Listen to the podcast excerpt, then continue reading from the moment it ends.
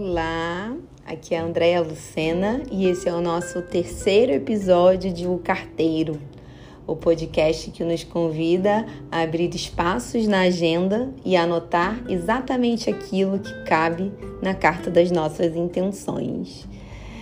E a minha intenção de hoje é falar, é dar voz a outras falas que não colocamos o verbo, que vai além do que é visto ou escutado, aquilo que interpretamos em nossos silêncios ou dos silêncios alheios sem nomeá-los, sem dar créditos ou sentidos, chances de saber ou de se perguntar o que está por trás de um tudo bem.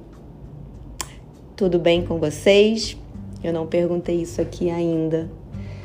Bom, e esse tudo bem vem de várias direções, não é mesmo? Vem do e-mail do colega do trabalho, do vizinho no elevador, da amiga que te ligou. E na sua maioria das vezes a resposta é a mesma: faça chuva ou faça sol. Tudo bem, obrigada. Ou tudo bem, e você? É que, sei lá, andei pensando sobre o poder da, da cura pela fala sobre as oportunidades diárias que, que temos em nos acessar e responder, pelo menos para a gente mesmo com sinceridade. Não, hoje tá foda aqui. Tô na maior faxina emocional, ou puxa, que delícia de dia. Que chuvinha boa para tomar aquele café com paçoca. Eu adoro café com paçoca. E é, que existe movimento nas palavras e, e esses movimentos eles tendem a nos colocar para frente, sabe? E à medida que a gente vai entendendo como a gente se sente, a gente tem mais chances de colocar a vida em movimento e, e se ajustar pelo caminho. É quando a gente se observa mais, e nos perguntando mais, né? Como é que nós estamos sentindo antes de responder aquele mero tudo bem? A gente tem a chance de nos sentirmos melhores quando a gente quando a gente dá oportunidade de falar aquilo que a gente realmente sente, mesmo que não seja tudo bem. Porque tá tudo bem a gente não se sentir bem um dia ou outro né? É, e quando a gente faz esse, esse olhar né, para dentro, quando a gente faz essa pergunta, a gente tem chance de se visitar, né, de, de perambular por alguns compartimentos internos nossos e até tocá-los, né?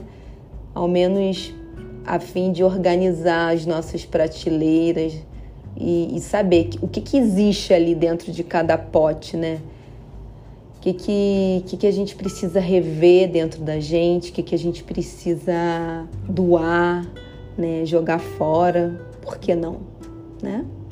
Então, é, essa simples pergunta de um mero tudo bem que a gente escuta ao longo da, do dia, né? várias vezes, por sinal, é um bom convite para a gente também se perguntar: e aí, será que está tudo bem aqui comigo?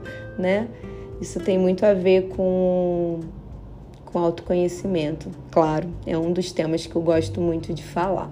Bom, é, falando nisso, da gente organizar os nossos sentimentos dentro da gente, pelo menos a gente saber, né? Outro dia mesmo eu estava conversando com uma prima minha enquanto eu cozinhava. Eu gosto também de cozinhar. Vocês vão conhecendo um pouco da, da minha rotina aqui em casa. E enquanto que a gente enquanto que a gente é, cozinhava não, né? Enquanto que a gente conversava e eu cozinhava, ela me disse que ela naquele dia ela estava se sentindo aflita é, bastante ansiosa por, por um encontro que iria acontecer, né? Porque a gente tem uma avó e essa avó tem 99 anos e ela iria visitar uma tia nossa que acabou de sair do hospital e está muito debilitada, tem uma doença grave que a impossibilitou né, de andar, de se mexer e até de falar infelizmente. E, e eu fiquei pensando muito sobre a fala, né? É, o quanto que, que a fala é um recurso muito pouco usado verdadeiramente, né? Sem essa consulta que eu acabei de, de falar lá em cima. Isso é o que mais me assusta, viu? Isso é, é o que mais nos desafia, na verdade. E, e, e, por outro lado, quando a gente tem consciência disso, ela é a chave que abre as portas, né? Para nos tornarmos hum, humanos, empáticos e até mais felizes. Pode acreditar. É...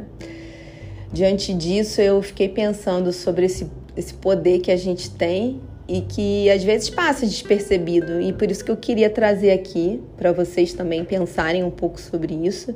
E peço até que me corrija se eu se eu errado. Mas certeza, certeza, até Freud dizia né, que, que existe. A cura ela vem pela fala. E, e, eu entendo isso também, que o nosso maior poder de cura, de bem-estar, de saúde mental, tá sim na nossa comunicação, e seja ela verbal ou não.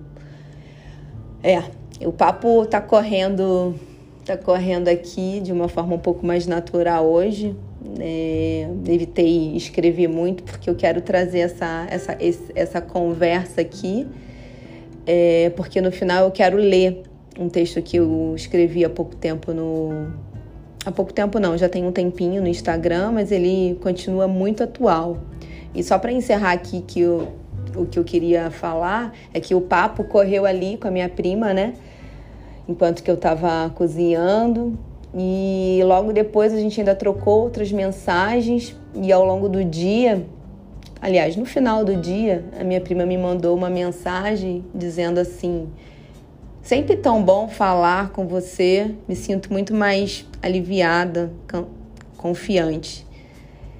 E eu, óbvio que foi, foi bom para ela e para mim também. Eu fiquei, fiquei feliz de compartilhar isso e dividir esse, essa aflição, porque aflige a todos nós, né?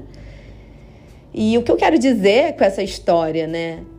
É, temos é, a gente claro que não tem que sair por aí gritando aos quatro ventos que não estamos bem, que estamos angustiados, estamos tristes. Claro que não mas é preciso olhar é, para a gente, né, se consultar, dar nomes ao que sentimos, para que a gente possa criar essa intimidade com a gente mesmo, para a gente ter acesso a gente com mais facilidade e até mesmo entendendo o caminho de como como se sentir melhor, né? E esse foi o exemplo que eu dei da minha prima e eu também recorro ele muitas vezes, conversando com, com as pessoas mais próximas a mim, amigos, enfim. E, e, e, e, ter esse conhecimento, o quanto que, que, que é um recurso né, que a gente pode estar usando, né? Para saber o que, que anda sapateando dentro da gente. Isso é amor próprio também. É, isso é acolhimento. E, e, e a gente entender esse caminho faz com que a gente também é, inspire outras pessoas a também se acessarem, também terem essa liberdade de poder falar com honestidade sobre, sobre o que sente, né? É um recurso muito bonito, né? Que está ao nosso alcance, inclusive, pelo menos da grande maioria de nós. E não me estendendo muito aqui nessa nesse início, eu separei o texto, né, como eu havia dito, e para convidar vocês a, a escutarem e também trazer um novo olhar para esse e aí, tudo bem? Né? É isso. Uma ótima audição para gente.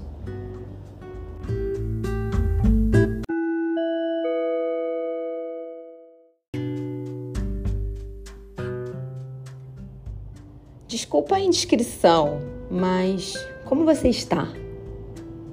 Eu sei. Por mais que antes da pandemia existissem invernos rigorosos, chuvas intensas que levavam carros, casas e sonhos, Por mais que a inflação aumentasse o preço do arroz de cada dia, ainda assim temos a opção de mudar o menu sem perder a fome e saborear a conversa boa que nos põe à mesa. Eu sei. Ninguém aqui mais autoconhecedor de si sabe responder como será a rotina sem precisar esconder a cor do batom e o sorriso acuado que vive livre embaixo das máscaras.